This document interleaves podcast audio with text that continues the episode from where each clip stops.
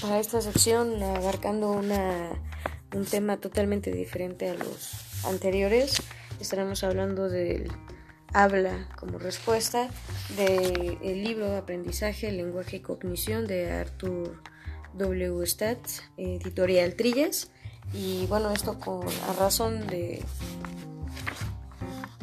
de algo que, que requería investigar. Eh, como todo lo demás, puede que no tenga mucha secuencia, pero pues que sea de su agrado.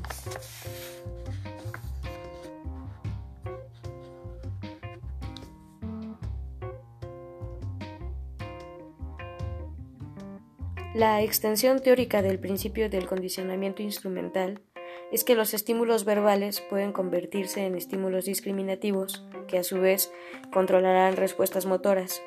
La observación naturalista sugiere que una parte importante del lenguaje implica tal control por los estímulos verbales.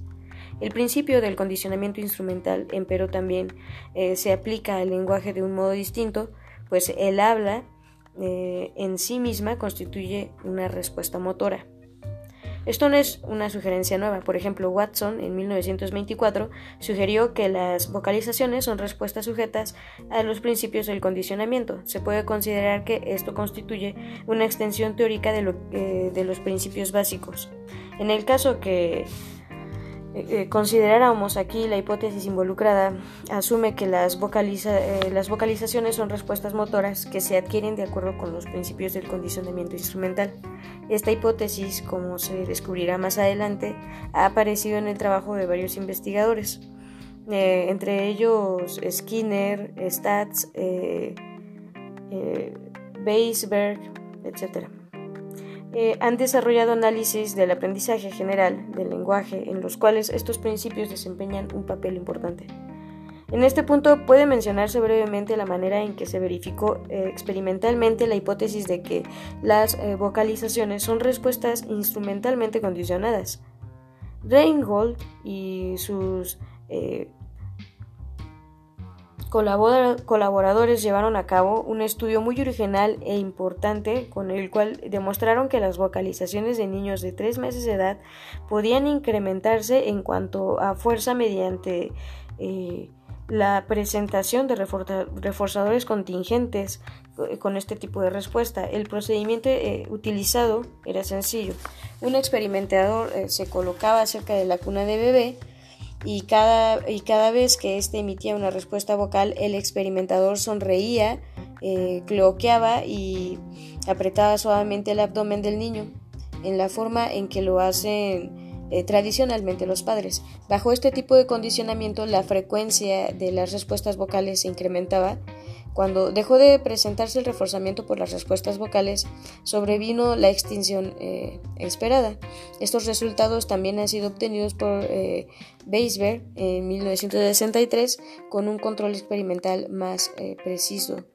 Eh, Salsinger, Salsinger y colaboradores en 1962 también demostraron que las respuestas verbales funcionaban de acuerdo con los principios del condicionamiento operante.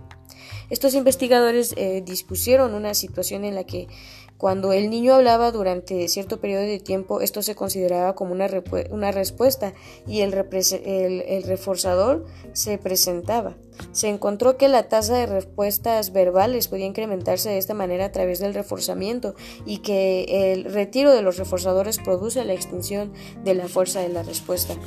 Además, se han efectuado diversos estudios con adultos en los que se propone hacer que un reforzador sea contingente con las respuestas verbales. Véanse los eh, resúmenes de Krasner en 1958 y Salsinger en 1959. Y, en consecuencia, determinar si las respuestas verbales incrementan su frecuencia. En un experimento eh, clásico de este tipo, al sujeto simplemente se le pide que exprese palabras diferentes individuales, no oraciones. El experimentador reforzará una clase particular de respuestas verbales y medirá la frecuencia relativa de la clase con respecto al total de respuestas vocales emitidas por el sujeto. Supongamos que el experimentador está reforzando palabras relativas eh, a animales. Cada vez que el sujeto mencione una palabra referente a un animal, el experimentador eh, presentará el reforzador. Reforzadores comúnmente usados han sido otras palabras tales como bueno, bien, muy bien y similares. O el mayor número posible de puntos acumulables previas instrucciones recibidas por el sujeto al respecto. Los resultados generalmente han demostrado que cuando se refuerzan miembros individuales de una clase de respuestas verbales, los otros miembros de esa clase también incrementarían su fuerza, aunque estos experimentos son deficientes al no indicar eh, por qué palabras como bien funciona como reforzadores y por qué reforzando una palabra se fortalecen las otras. En general, los resultados apoyan la eh, interpretación, del condicionamiento operante de las respuestas verbales. Estos dos aspectos de los estudios se analizarán más extensamente en los siguientes capítulos. Adquisición del habla. El autor ha analizado más detalladamente la adquisición original del habla por el niño, Stats y Stats de 1963, y el proceso solo se resumiría aquí. Este análisis se basa eh, parcialmente en, derivaciones de la teoría básica del aprendizaje y en observaciones naturalistas, pero eh, principalmente en la investigación experimental naturalista sobre el entretenimiento del habla de la hija del autor. En la infancia es probable que los sonidos del habla sean simplemente estímulos neutros que tienen propiedades reforzantes. Sin embargo, es habitual que los padres hablen frecuentemente en presencia del bebé y muchas veces al mismo tiempo que la madre se ocupa del eh, cuidado del niño. Cuidar al niño implica el acto de proporcionarle eh, reforzadores positivos, comida, agua, calor, estimulación táctil, etc así como eh, retirarle los reforzadores negativos, humedad, suciedad, eh, irritaciones causadas por los pañales, estímulos dolorosos y diversos tipos. Como consecuencia, los sonidos del habla de la madre, así como los otros aspectos estimulantes de esta, se convierten en reforzadores positivos aprendidos o condicionados. Los principios exactos se describirán más adelante, pero debiera eh, comprenderse bien el hecho importante de que las voces de los padres se convierten en reforzadores.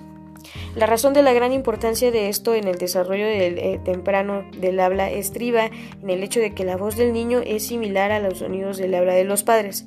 Entre más parecido sea el sonido del habla del niño, este será más reforzante. De acuerdo con este análisis, se esperará que cuando el niño emitiese una respuesta vocal se produjera un sonido semejante al del habla de los padres.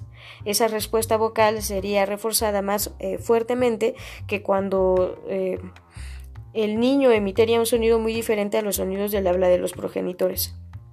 De este modo, dado que ciertos sonidos del habla del niño son más reforzantes, más similares a los de los padres, este debiera emitir respuestas con mayor frecuencia debido al eh, condicionamiento instrumental.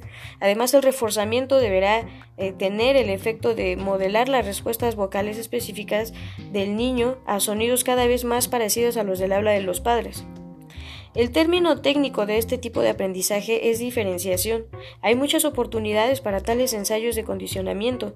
Como eh, esperaría con base en este análisis, las observaciones del habla del niño muestran que gradualmente incluyen sílabas del repertorio verbal de los padres.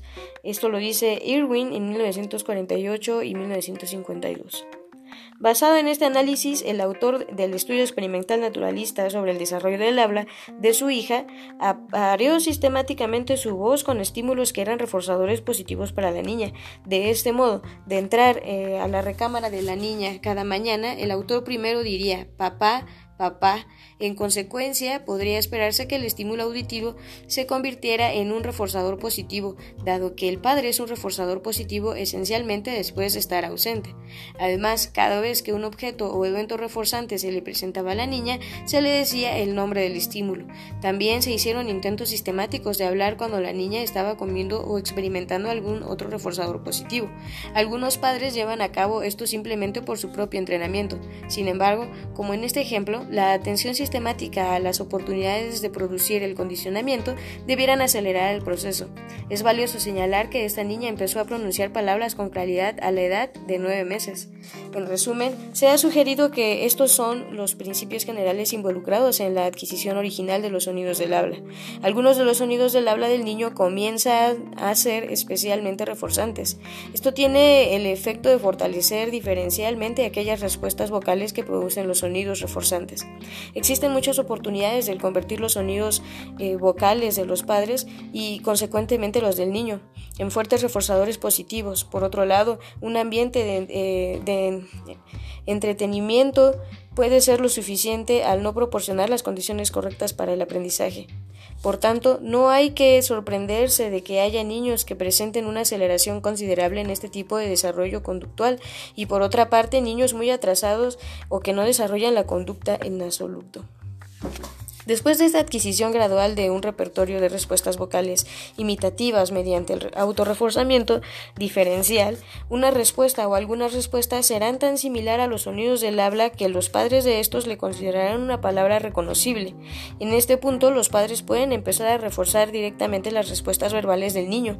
Cuando éste emite una respuesta, los padres pueden proporcionarle algún estímulo reforzante y que la respuesta verbal volverse rápidamente más frecuente en el repertorio vocal del niño, del niño, así cuando el niño diga mamá o papá, por lo general los padres responderán inmediatamente con atención, afecto, etc. Cuando el, niño dice pan, se le refuerza con este estímulo. Cuando dice mira, se le refuerza con la mirada del padre hacia él. Desde luego, las palabras respuestas de este tipo no son perfectas y solo gradualmente lo serán porque las respuestas eh, eh, mejor emitidas producen sonidos más reforzantes, más similares a las de los padres, y porque los padres y otras personas eh, responderán más rápido a tales sonidos y así proveerán más reforzamiento inmediato a la respuesta vocal.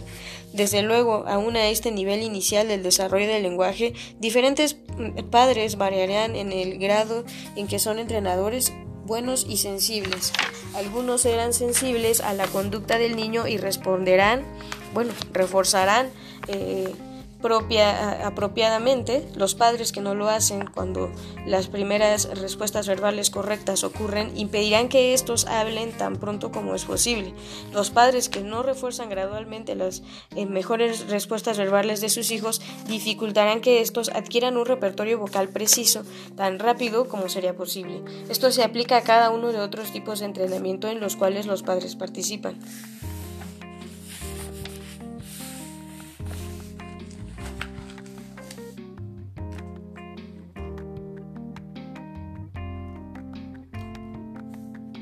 El control de estímulo del habla.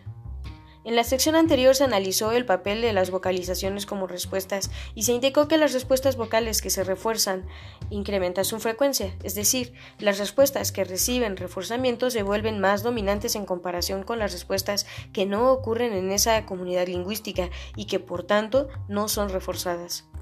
En el proceso de autorreforzamiento diferencial de adquirir las respuestas verbales originales semejantes a las de los padres, la citación de estímulo en la que ocurre la respuesta quizá no sea muy importante, excepto en un sentido más general. Esto es, el niño tendrá a vocalizar más eh, en su cuna cuando estuviera solo o en varias partes de la casa durante cierto tipo de actividades.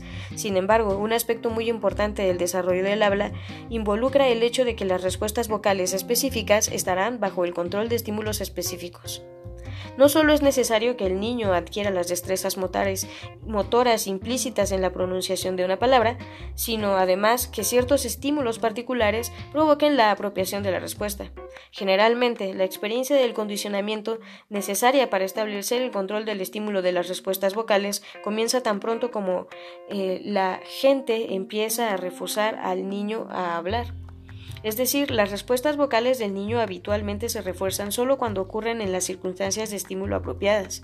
Esto estuvo implícito en la discusión presentada en la sección anterior.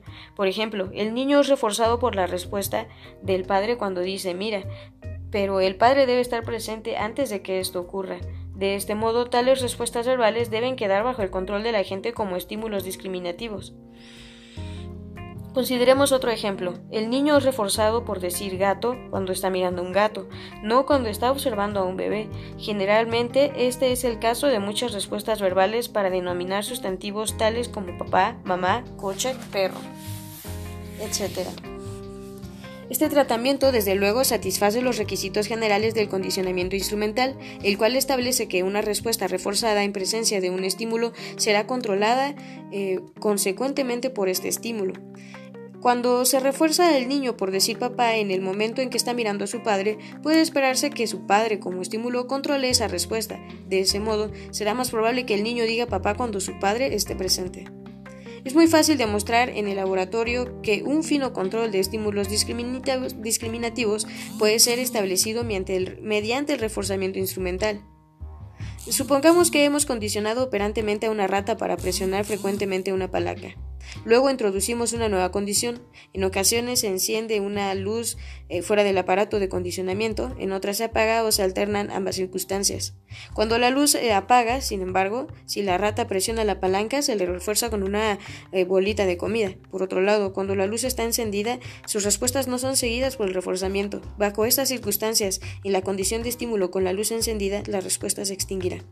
La situación de este estímulo de la luz adquirirá el control del no responder. Por otro lado, el reforzamiento refortalecerá la respuesta de presionar la palanca en presencia de la situación de estímulo donde no hay luz. Debiera advertirse que cuando la luz se apague, la rata empezará a responder inmediatamente. Cuando la luz se encienda, sin embargo, esta condición de estímulo producirá que se deje de presionar la conducta del animal. El estímulo, la ausencia de luz que controla la respuesta, se llama estímulo discriminativo. El estímulo, la presencia de la luz, también es estímulo discriminativo. Sin embargo, en este caso adquiere el control de no emitir la respuesta. Ha habido muchas demostraciones de que emitir una respuesta vocal bajo el control de un estímulo concuerda con los principios del aprendizaje instrumental.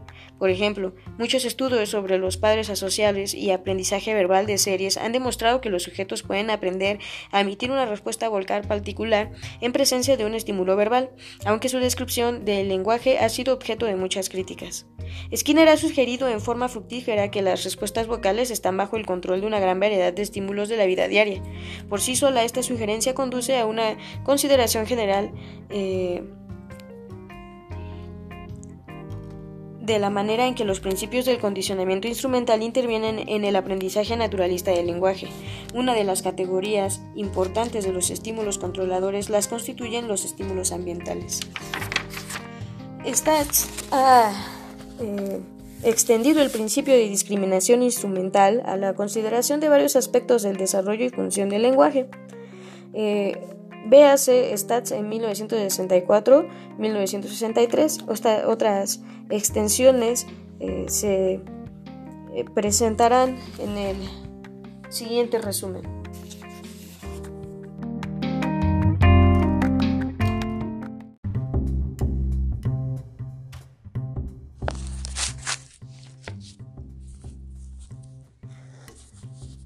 Respuestas verbales bajo el control de estímulos ambientales. Rotulación. Cuando el niño dice por primera vez papá o alguna aproximación a esta palabra, sus padres refuerzan esta respuesta. Sin embargo, suponiendo que esto ocurra, como puede ser cierto, independientemente de que el padre esté presente o no, o el niño lo esté mirando, la respuesta se fortalecerá en presencia de varios estímulos estímulos. Dado que no hay un control de estímulos específico, el niño puede decir papá cuando el padre no esté presente, cuando esté mirando a otra gente, etc. Sin embargo, por lo general los padres reforzarán selectivamente la respuesta, de manera que el reforzamiento solo ocurra cuando el padre esté presente. Así, cuando el padre está presente, puede acercarse al niño, mirarlo, etc. Pero cuando está ausente no habrá tales consecuencias. La persona presente quizás solo corrija al niño. En este punto, debido al reforzamiento diferencial, cierta cantidad de control de estímulos precisos será establecido, pero el proceso no estará completo. En consecuencia, puede advertirse que el niño dirá papá en presencia de hombres similares a su padre, pero no lo dirá en presencia de mujeres o niños, dado que la respuesta solo se reforzará cuando llame papá al padre. Un entrenamiento adicional de discriminación producirá el control de estímulos precisos de esta respuesta. El autor ha comprobado muchas veces en investigación experimental naturalista la posibilidad de producir un desarrollo del lenguaje de esta manera. Por ejemplo, es posible desarrollar rápidamente respuestas verbales bajo el control de estímulos mediante respuestas de balbuceo que se parezcan a una respuesta de rotulación de un objeto emitida por un adulto. De esta manera, la hija del autor eh, decía frecuentemente la palabra pa y fue relativamente sencillo mostrarle un perrito de juguete en una de esas ocasiones y proporcionarle un reforzamiento social, repetir también la palabra pa y mediante esto incrementar la frecuencia de decir pa en presencia del juguete. Un juego puede surgir, surgir fácilmente aquí si se presenta al perro cuando el niño dice pa. De esta manera, se tienen mayores oportunidades de reforzar la respuesta verbal en presencia del objeto. Cuando se describirá más adelante, este tipo de entrenamiento también produce respuestas verbales imitativas en el niño.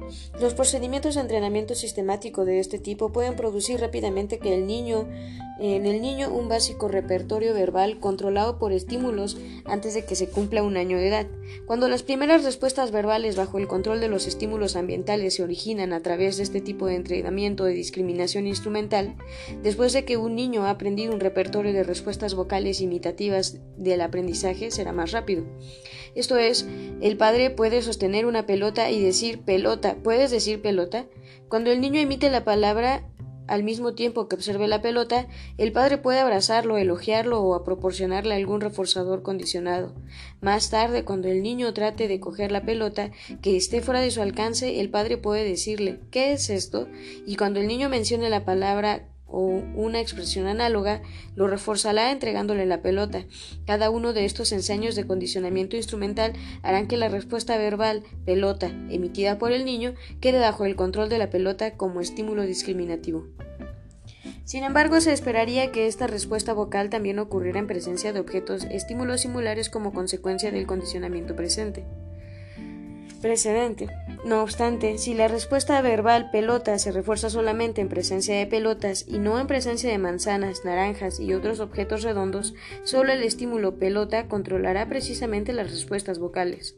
Se ha sugerido que estos tipos de experiencias de condicionamiento son muy importantes para el desarrollo del lenguaje del niño, y numerosas experiencias de este tipo parecen ocurrir en la mayoría de los niños.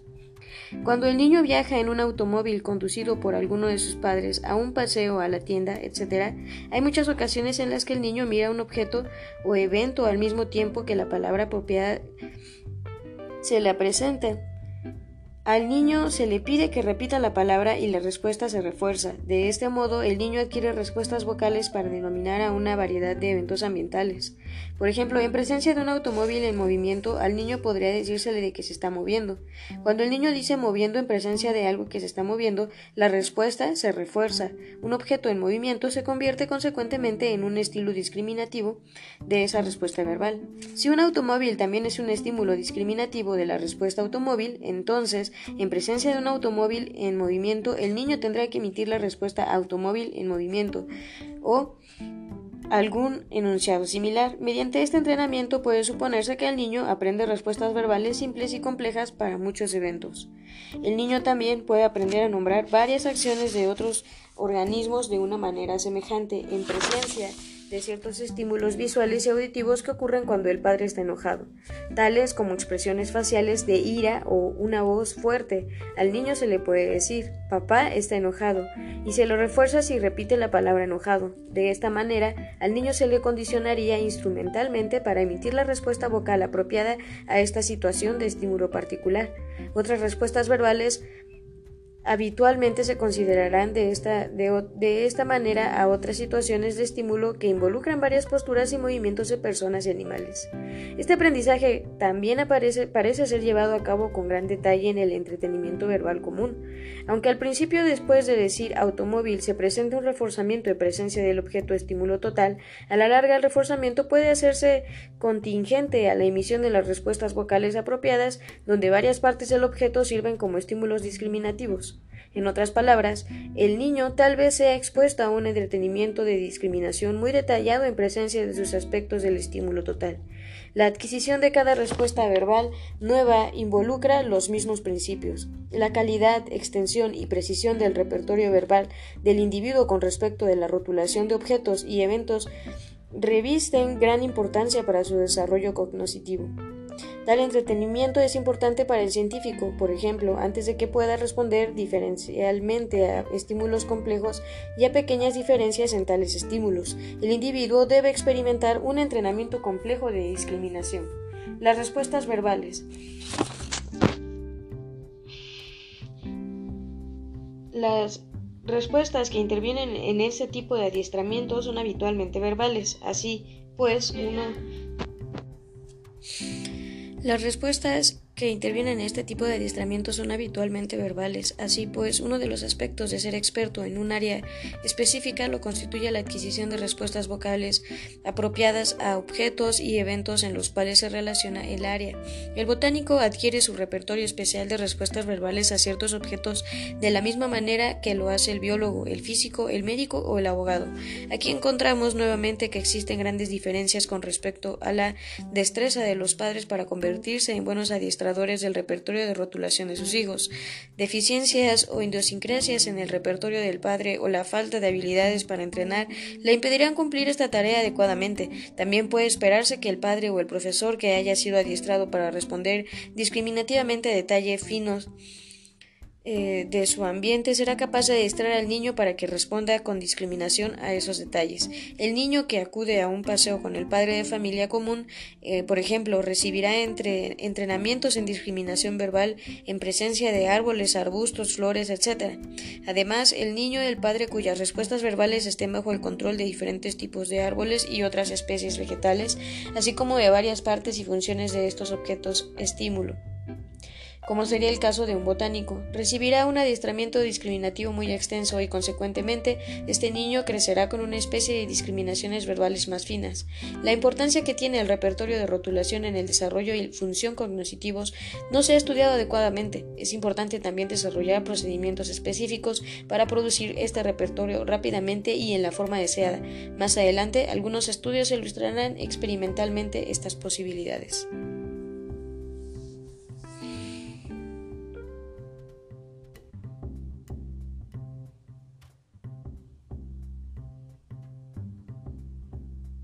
Respuestas verbales bajo el control de estímulos internos. Autorrotulación. Se ha sugerido, Skinner, 1957, que la operación de privación adquiere el control de las respuestas verbales sin especificar, cuáles serían los estímulos controladores. Esa sugerencia puede eh, desglosarse indicando que la privación produce estímulos internos, más aún existen muchos otros tipos de estímulos internos que deben servir como estímulos discriminativos controladores de varias respuestas verbales. Primero consideremos un ejemplo que involucra estímulos de pulsión.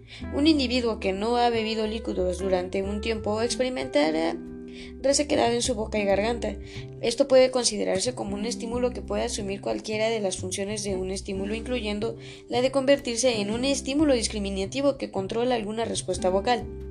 La manera en que esto puede originarse parece ser relativamente simple. Supongamos que un niño no ha bebido líquido durante cierto, tipo, cierto tiempo. Esto producirá varios estímulos internos adversivos, incluyendo los mencionados anteriormente. Como consecuencia, el niño mostrará conducta irritable e inquieta. El padre que ha observado la privación de líquidos y la conducta irritable puede decir entonces ¿Quieres agua? Supongamos también que el niño ha aprendido a repetir la palabra agua y lo hace aquí. Si el padre le da agua al niño, lo cual constituiría un estímulo reforzante, entonces los procedimientos de condicionamiento instrumental se habrán completado, es decir, en presencia del estímulo interno de la boca y garganta secos, el niño será reforzado por decir agua. Estos estímulos se convertirán entonces en estímulos discriminativos que posteriormente adquirirán el control de las respuestas vocales de decir agua. Hay un procedimiento análogo para eh, percibir más fácilmente los estímulos de pulsión aversiva. La presentación de estímulos aversivos puede adquirir el control de las respuestas verbales porque la conducta verbal ha sido reforzada en el pasado mediante el retiro de la estimulación aversiva. Eh, aprendemos a decir por favor, ¿podrías bajar el volumen al radio? Porque en presencia de la estimulación auditiva aversiva, esta respuesta verbal ha sido seguida por el reforzamiento de la disminución del estímulo. El entrenamiento apropiado de ir al baño de un niño involucra el mismo principio. En presencia de, la eh, presencia de la vejiga o el recto distendidos, lo cual produce eh, estimulación aversiva, el niño puede ser instigado a decir pipí y ser ayudado a reducir consecuentemente esa estimulación. Este entrenamiento convierte la estimulación interna en un estímulo discriminativo que controla la respuesta vocal. Cuando estos estímulos eh, discriminativos eh, que adquieren eh, el control de la conducta verbal y manifiesta del niño, entonces recibe el entrenamiento de ir al baño. Un tipo de entrenamiento similar parece intervenir en el desarrollo de otra clase de respuesta verbal muy importante, la habilidad de reportar condiciones internas. A diferencia de los adultos, los niños muy pequeños antes del entrenamiento requerido, no son capaces de decir qué está mal en ellos. Un niño puede llorar, enojarse y en general dar la impresión de que algo está mal, pero no emitir respuesta verbal específica. Hasta que no haya ocurrido el entrenamiento apropiado, los diversos estímulos internos que en el adulto controlan ciertas respuestas verbales no controlarán la conducta verbal del niño de esa manera eliminando en llanto como respuesta verbal un ejemplo de las primeras respuestas verbales que parecen estar bajo el control de los estímulos dolorosos, especialmente como resultado de un accidente, puede constituirlo la palabra duele. De la misma manera que se ha escrito esta respuesta, solo ante la constelación de estímulos se integrará a un vocabulario de respuestas verbales bajo el control de estímulos internos. Cuando el niño acude ante la madre y dice duele, ésta puede responder ¿dónde?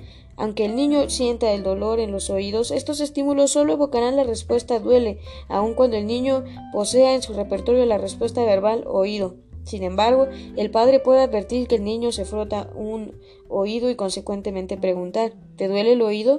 Cuando el niño dice sí, el padre enfatizará tienes un dolor de oído.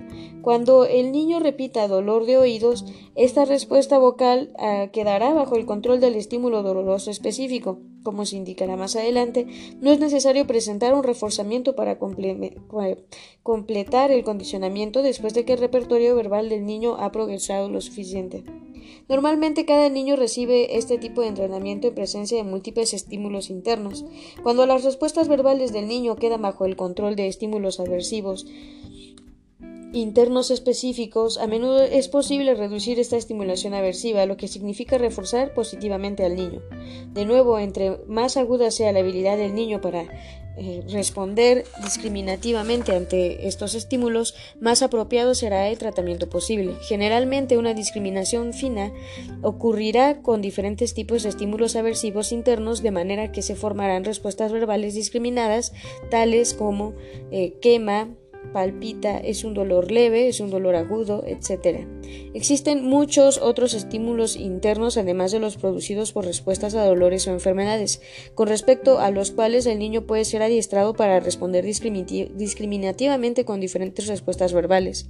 En presencia de los estímulos que provienen de la privación del niño, aprenderá a decir quiero esto o aquello. En presencia de los, de los mismos estímulos, pero sin la posibilidad de obtener el objeto del individuo que el objeto, el individuo aprenderá a emitir respuestas verbales tales como me siento frustrado porque no puedo obtener esto o aquello, etc. Parece que el individuo recibe entrenamiento mediante el cual las respuestas verbales me siento feliz, odio el trabajo, te amo, siento celos, quiero esto, estoy impaciente, etc. quedan bajo el control de la estimulación interna apropiada. Probablemente la discusión simplificada excesivamente del aprendizaje complejo aquí sin embargo, se sugiere que este tipo de aprendizaje interviene en la adquisición de afirmaciones verbales del niño expresadas con respecto a sus propias sensaciones corporales. Otra situación en la que la conducta verbal quedará bajo el control de estímulos internos de acuerdo con los principios del aprendizaje de la discriminación instrumental involucra la formación de discriminaciones verbales ante la propia conducta manifiesta.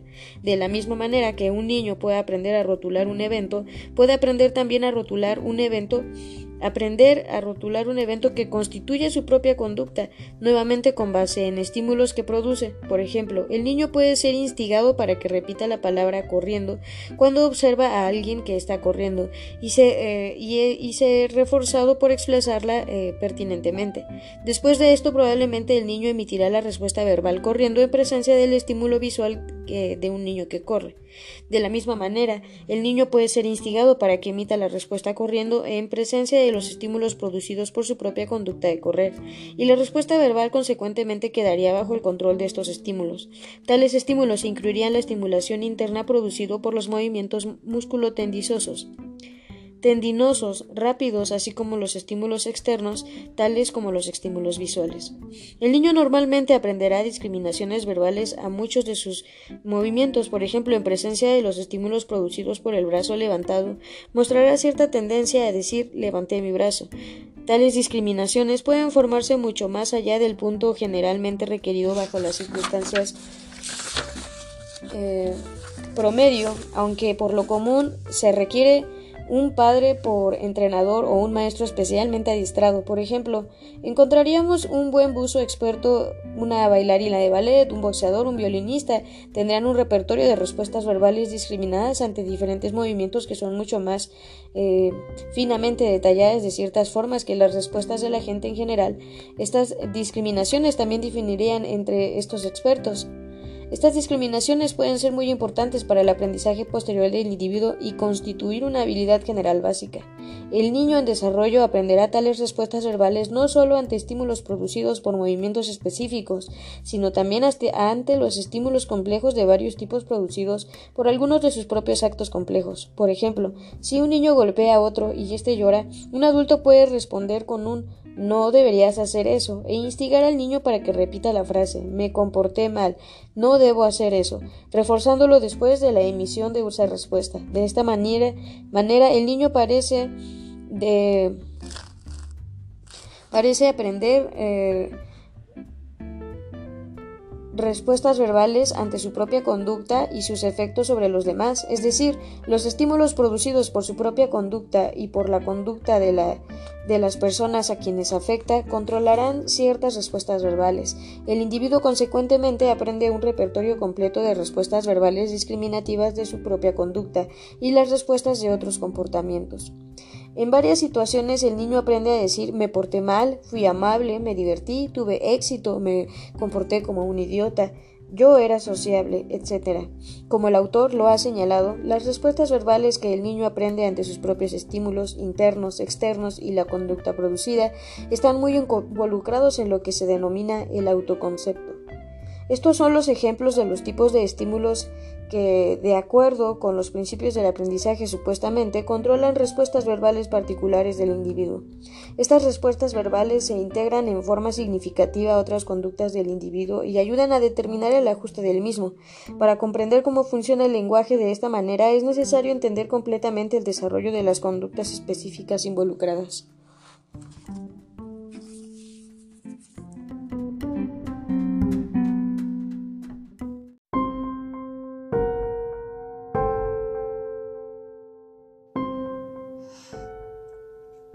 Muy buenas tardes, audiencia. Eh, el día de hoy vamos a seguir hablando un poco más, un segmento más de este libro que se llama Lenguaje, eh, Aprendizaje, Lenguaje y Cognición. Me he estado salteando los capítulos aleatoriamente, casi casi, porque hay temas que se tendrían que abordar desde el principio y darle un poco más de continuidad. Y bueno, honestamente a mí me gusta eh, abrir un libro y leerlo, y así sucesivamente, porque finalmente son textos de académicos y no es tanto como para leerlos como cuando se lee un libro de literatura. El tema de esta ocasión son las asociaciones de palabras.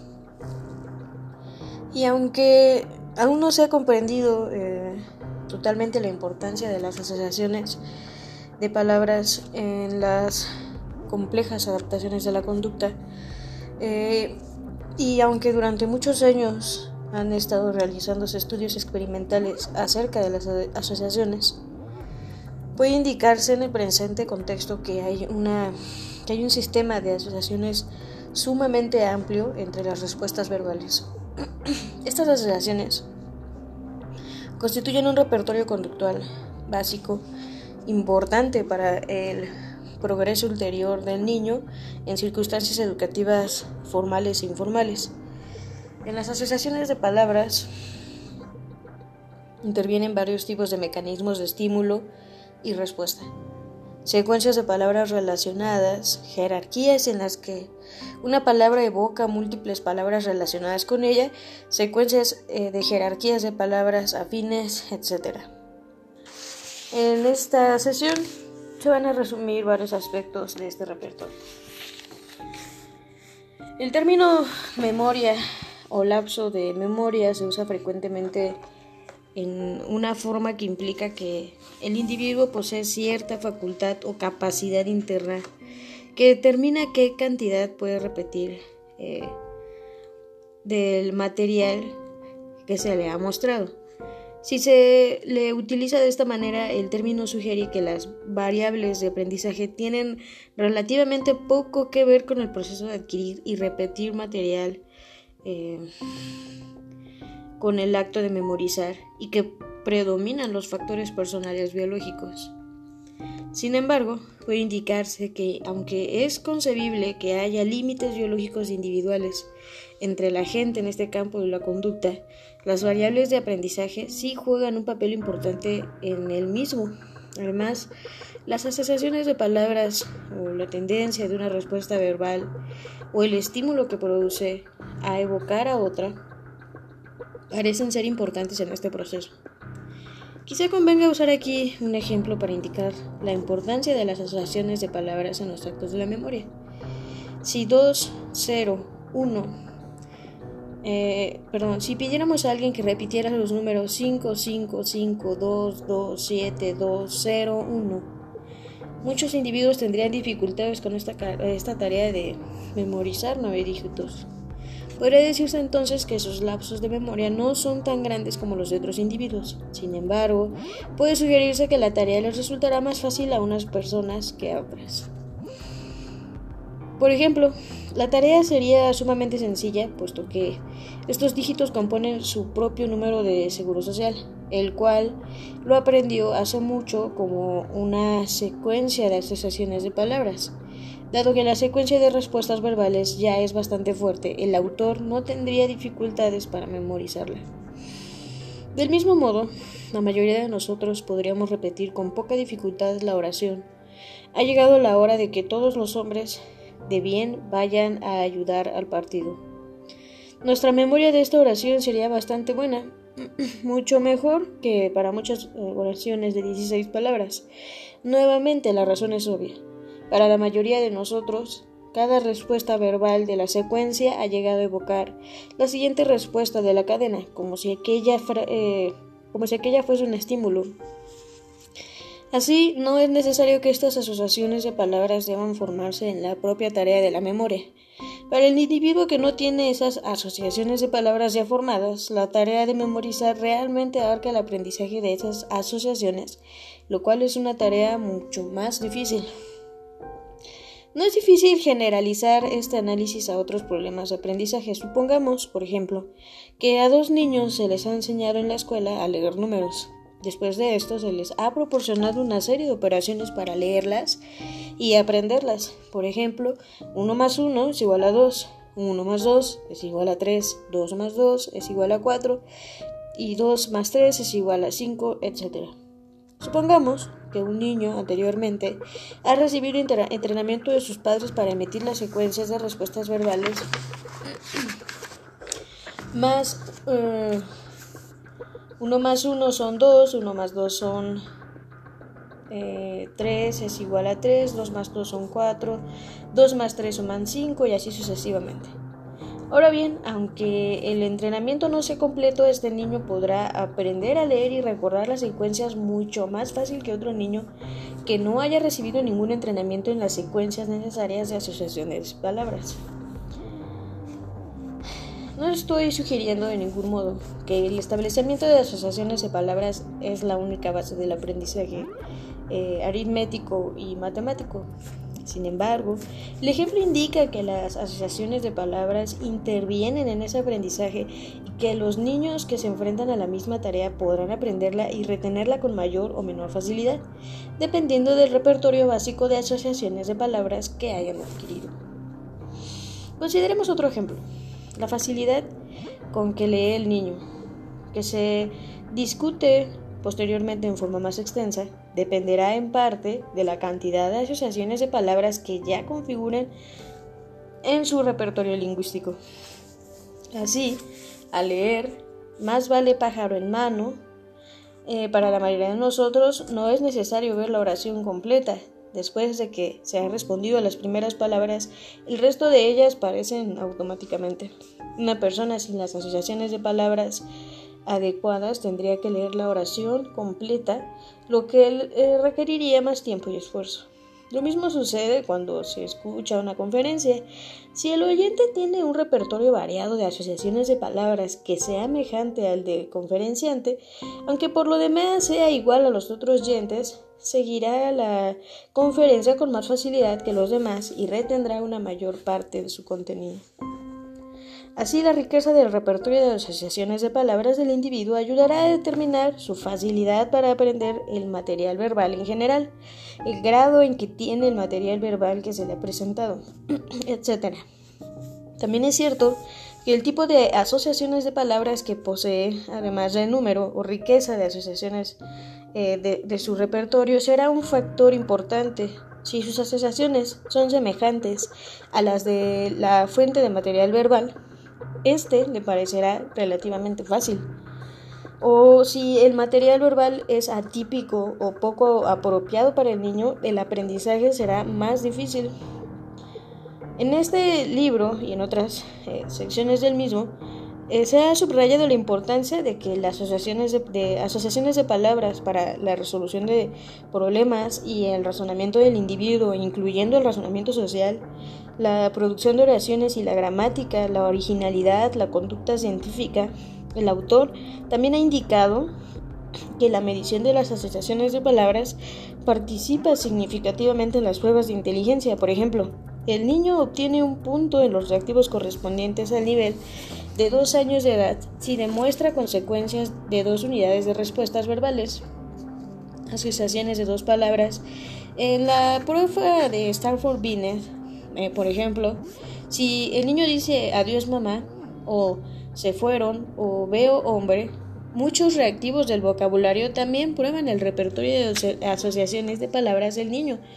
Por ejemplo, en respuesta a la tarea de decir lo que significa un sobre, el niño tiene un punto si dice un sobre es eh, para una carta. Esta respuesta correcta podría haberse adquirido como una secuencia de asociación de palabras si anteriormente se hubiese escuchado a un padre, hermano o amigo decir esa misma oración. Las oraciones de palabras también son importantes en muchos de los reactivos del razonamiento que se encuentran en las pruebas de inteligencia. Puede añadirse que un niño que proviene de, eh, un hogar donde ha adquirido buenas asociaciones gramaticales de palabras realizará mejor las pruebas y las tareas de aprendizaje a las que se enfrente. El repertorio de números. En la asociación anterior, se proporcionaron varios ejemplos de la importancia de las asociaciones de palabras numéricas. Sin embargo, tales asociaciones no dan razón de todo el repertorio básico de números. Como se ha descrito, la adquisición del concepto de número implica la formación de mecanismos complejos de estímulo y respuesta. El niño debe primero adquirir respuestas vocales bajo el control de los estímulos de la numerosidad en un tipo difícil de entrenamiento de formación de conceptos. Además, el niño tiene que adquirir secuencias de respuestas de movimientos oculares, respuestas motoras y respuestas vocales bajo el control de los estímulos visuales de los objetos contados y estas secuencias deben eh, controlarse mutuamente para que ocurran en forma paralela. La formación de este tipo de repertorio es importante para el aprendizaje posterior del niño. Sin embargo, para los propósitos de la presente explicación, bastará con el análisis que se ha hecho hasta aquí.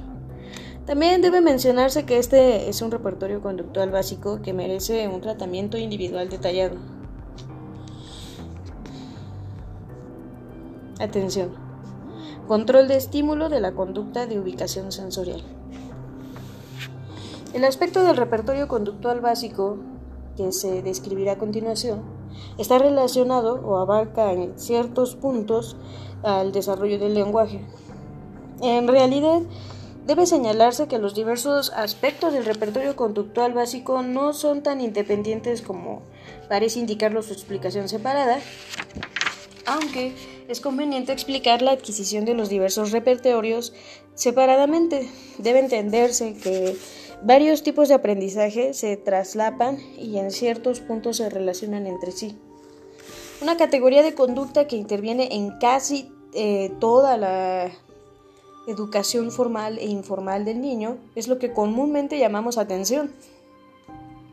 En forma similar al uso general del término memoria que se ha eh, mencionado anteriormente, el término atención frecuentemente se utiliza como si fuera alguna entidad o proceso interno que determinará si el individuo puede eh, atender apropiadamente o no. Este concepto también ha adquirido un matiz relacionado con el de desarrollo en su uso cotidiano. O sea, mucha gente considera que esta entidad o proceso interno madura o se desarrolla con la edad. Así podría afirmarse que los niños de 4 años de edad aún no están maduros en cuanto al desarrollo de su atención y por tanto tienen un lapso de atención más corto. La argumentación que sigue tratará de mostrar la manera en que los principios de aprendizaje sirven de base al desarrollo de la atención.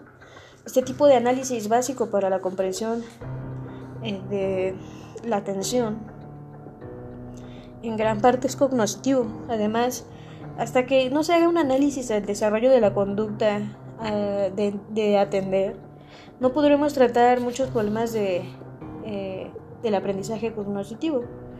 Así, el análisis de la atención, al igual que otros análisis en términos de la teoría del aprendizaje, pretende tener aplicaciones al mismo tiempo que se le comprende.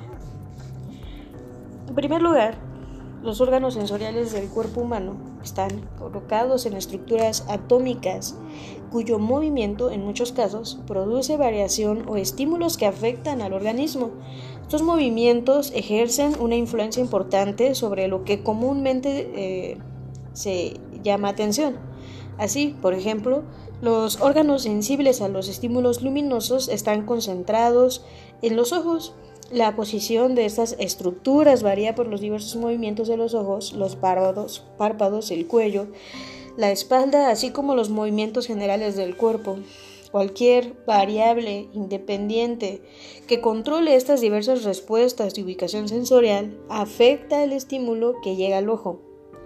Así, dos individuos pueden estar en la misma situación ambiental general y, sin embargo, debido a los diferentes antecedentes de condicionamiento con respecto a sus conductas de atención o las diferentes variaciones presentes en variables tales como la motivación, pueden estar en condiciones de estímulo marcadamente diferentes, debido principalmente a las variaciones de su conducta de ubicación sensorial o de atención.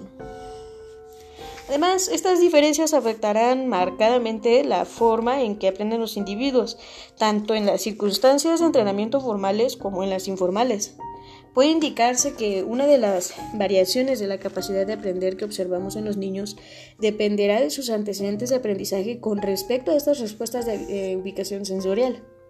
Esta sección comenzará con una discusión acerca de este importante tipo de conducta. Puede decirse que la atención considerada en este nivel implica una especie de competencia entre los estímulos. Supongamos que el individuo está en una situación en la que intervienen muchos estímulos. Asimismo, supongamos que en el pasado recibió entrenamiento para responder a uno de estos estímulos con mucha mayor fuerza que a los otros estímulos y que por tanto ese estímulo controlará su respuesta. A esto se le describirá, eh, describirá en términos comunes diciendo que ha captado su atención. Entonces, en términos muy generales, la atención es la situación naturalista que será influida por las fuerzas relativas de los estímulos de la situación para provocar una respuesta de ubicación sensorial. Por ejemplo, un individuo que ha recibido reforzamiento en el pasado por mirar un determinado color, ignorando a los demás colores, le prestará más atención al primero Generalmente este entrenamiento podría ocurrir en el proceso de entrenar al niño a nombrar los colores, de modo que la respuesta de atención más fuerte a ese color incluyera una respuesta verbal más fuerte ante él mismo. Además, debe haber una competencia entre los estímulos de una modalidad sensorial particular por el control de la respuesta del individuo. Puede haber competencia entre los sentidos en relación con este eh, mismo control, es decir, en una situación en que se le presenta al individuo fuentes de estimulación auditivas y visuales, si se le ha eh, reforzado frecuentemente por responder más a los estímulos visuales que a los auditivos, responderá, es decir, prestará atención a los primeros. Por supuesto, comúnmente se esperaría que hubiera un traslape considerable en cualquier caso, puesto que algunos estímulos del sentido más débil serían más vigorosos que algunos de los estímulos del sentido más fuerte. Como se describe más detalladamente, eh, los estímulos de un sentido también han llegado a controlar las respuestas de atención que son importantes para un sentido diferente. Es decir, hay estímulos auditivos que controlan las respuestas auditivas de atención. Pero además de esto, los estímulos auditivos también deben controlar las respuestas de atención de la visión. Por ejemplo, el sonido de un vehículo que se acerca al excursionista que está parado junto a la carretera hará que vuelva la cabeza de manera que sus ojos se fijen en una posición en que pueda captar al automóvil ya cercano. Es importante sugerir que aquello que llamamos atención, lo cual constituye una forma básica de conducta, está sujeto a la influencia de antecedentes de condicionamiento del individuo. Esta afirmación puede explicarse detalladamente en el contexto de un tipo importante de aprendizaje que incluye la atención y que debe realizarse en la primera infancia. O sea, es importante que ciertos estímulos controlen con más fuerza las respuestas de atención que otros estímulos. Si es que ha de realizarse un aprendizaje ulterior en muchas circunstancias de entrenamiento y diferentes eh, el niño que no ha tenido un entrenamiento no podrá diferenciar eh, y esto puede significar que no responda diferencialmente y pues no produzca ningún aprendizaje nuevo. Por ejemplo, uno de los requisitos que es necesario cumplir para que el niño pueda aprender bien en la escuela es que ciertos estímulos auditivos deben controlar fuertemente su conducta. En un nivel muy básico, el sonido de la voz humana debe convertirse en un estímulo que controle fuertemente la conducta de detenerse y escuchar. Los estímulos producidos vocalmente deben adquirir un fuerte control sobre la conducta del niño, en competencia con otros estímulos auditivos y con estímulos de otra índole. Un niño a quien no le suceda esto será considerado anormal, si su deficiencia es suficiente grave. Por supuesto. Por ejemplo, un niño que continúa respondiendo a otros estímulos cuando un adulto le está dirigiendo la palabra será considerado torpe, autista o incontrolable. Muchos niños autistas sufren de este problema de aprendizaje. Un niño en edad preescolar que no responda con atención a las palabras de la maestra como lo hacen los demás niños será considerado anormal o retrasado. Además, no recibirá tratamiento en las mismas circunstancias que otros niños y no aprenderá correctamente.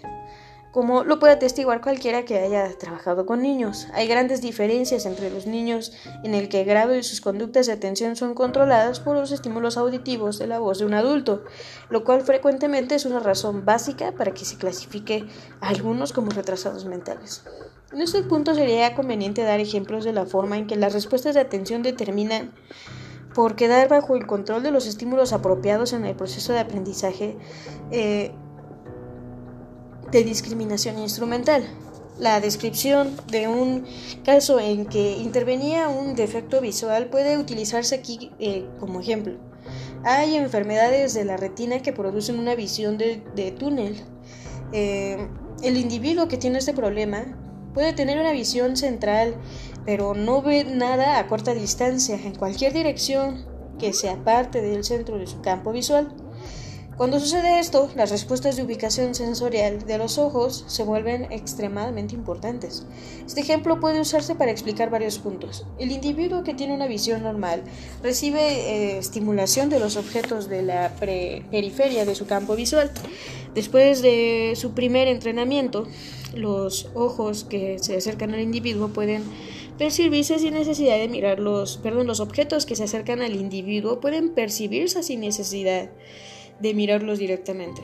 Esto produce la cantidad de movimientos necesarios del ojo para entrar en contacto con los objetos eh, sobresensoriales del ambiente físico y social del individuo.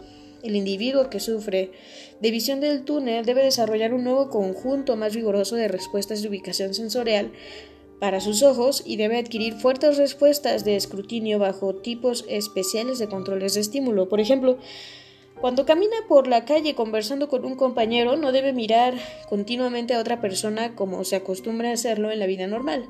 En estas circunstancias debe hacer movimientos que le permitan captar visualmente los eh, obstáculos de varias clases que, le, que puedan incorporarse a su camino y debe percibir los estímulos que le indiquen su ubicación.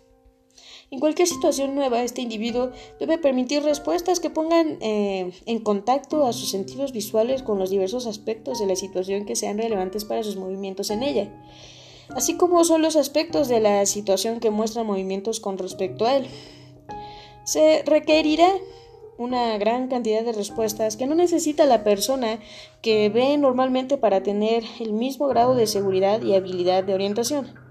Los estímulos controladores provenientes de los rostros de otros individuos, de los movimientos de sus labios y de sus sonidos hasta cierto punto y en ciertas situaciones, no deben ejercer un control tan fuerte sobre las conductas de atención de los individuos que sufren de visión de túnel, pues significará volver a aprender las nuevas conductas de atención bajo el control de nuevos estímulos.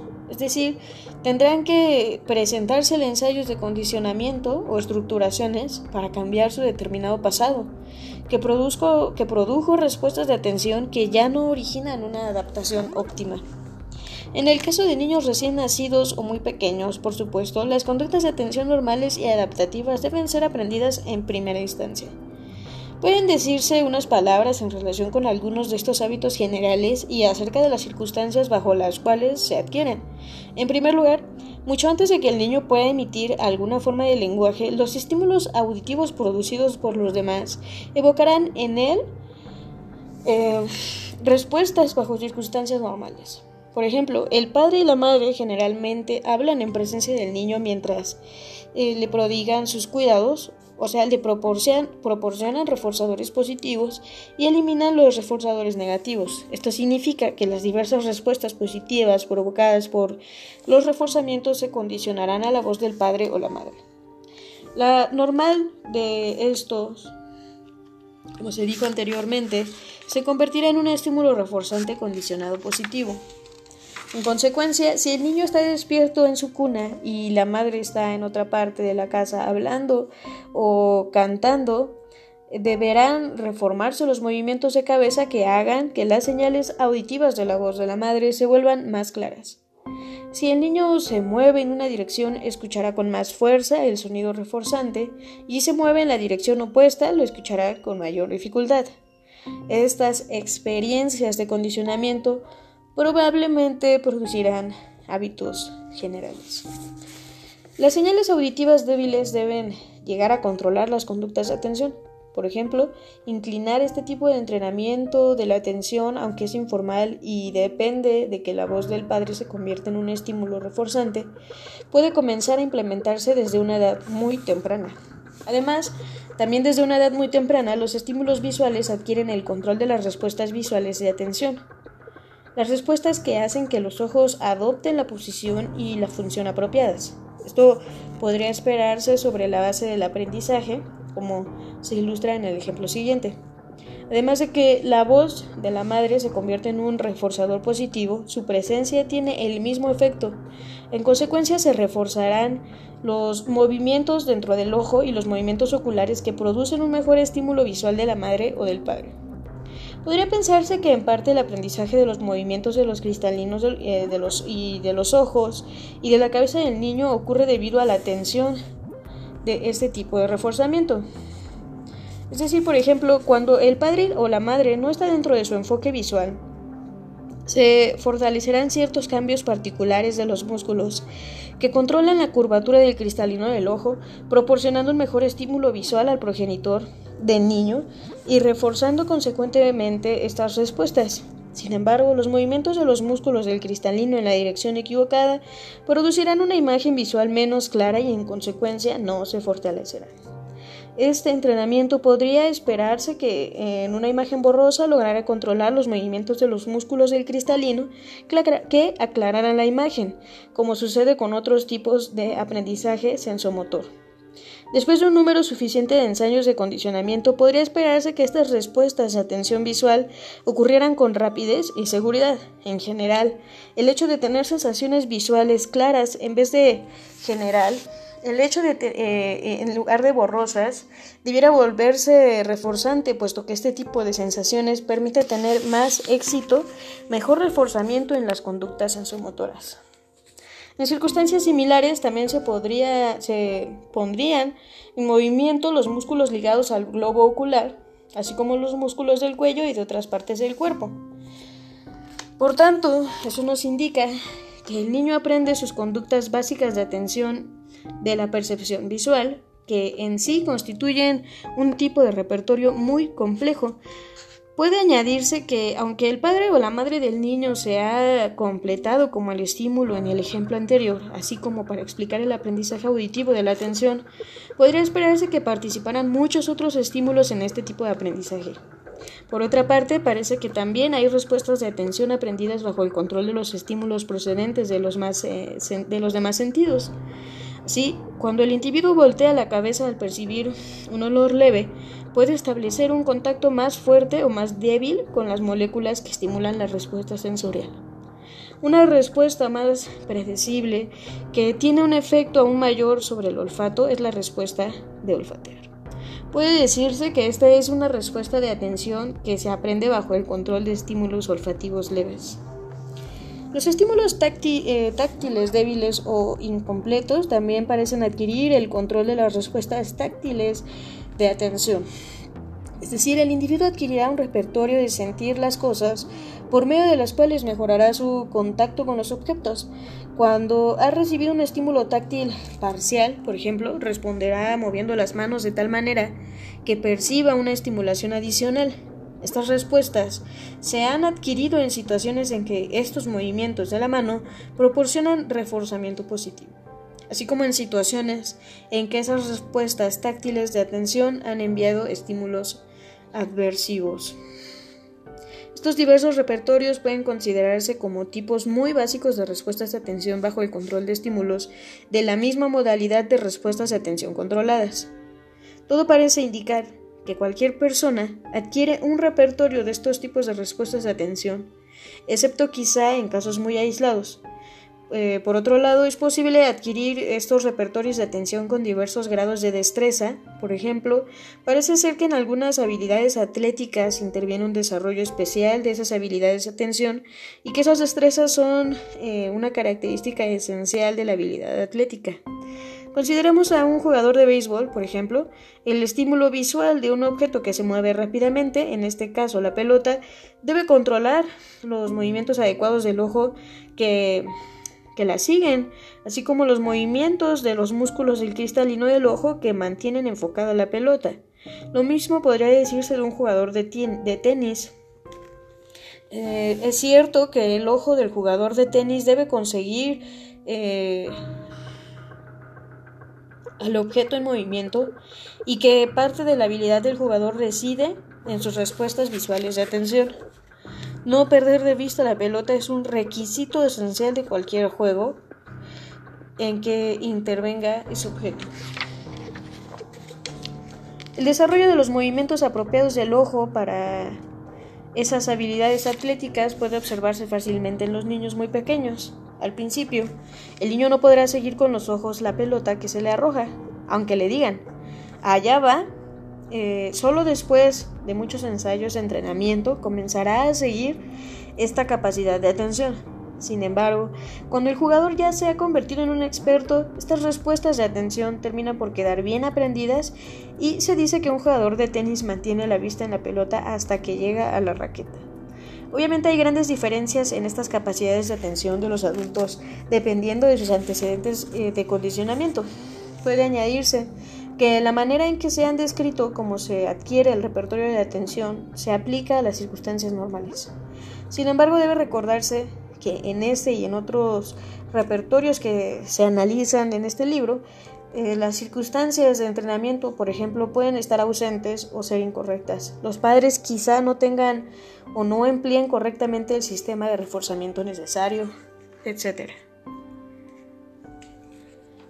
Y bueno, pues hasta aquí terminamos este pequeño, bueno, este fragmento bastante largo de libro de aprendizaje, lenguaje y cognición de Arthur W. Stats.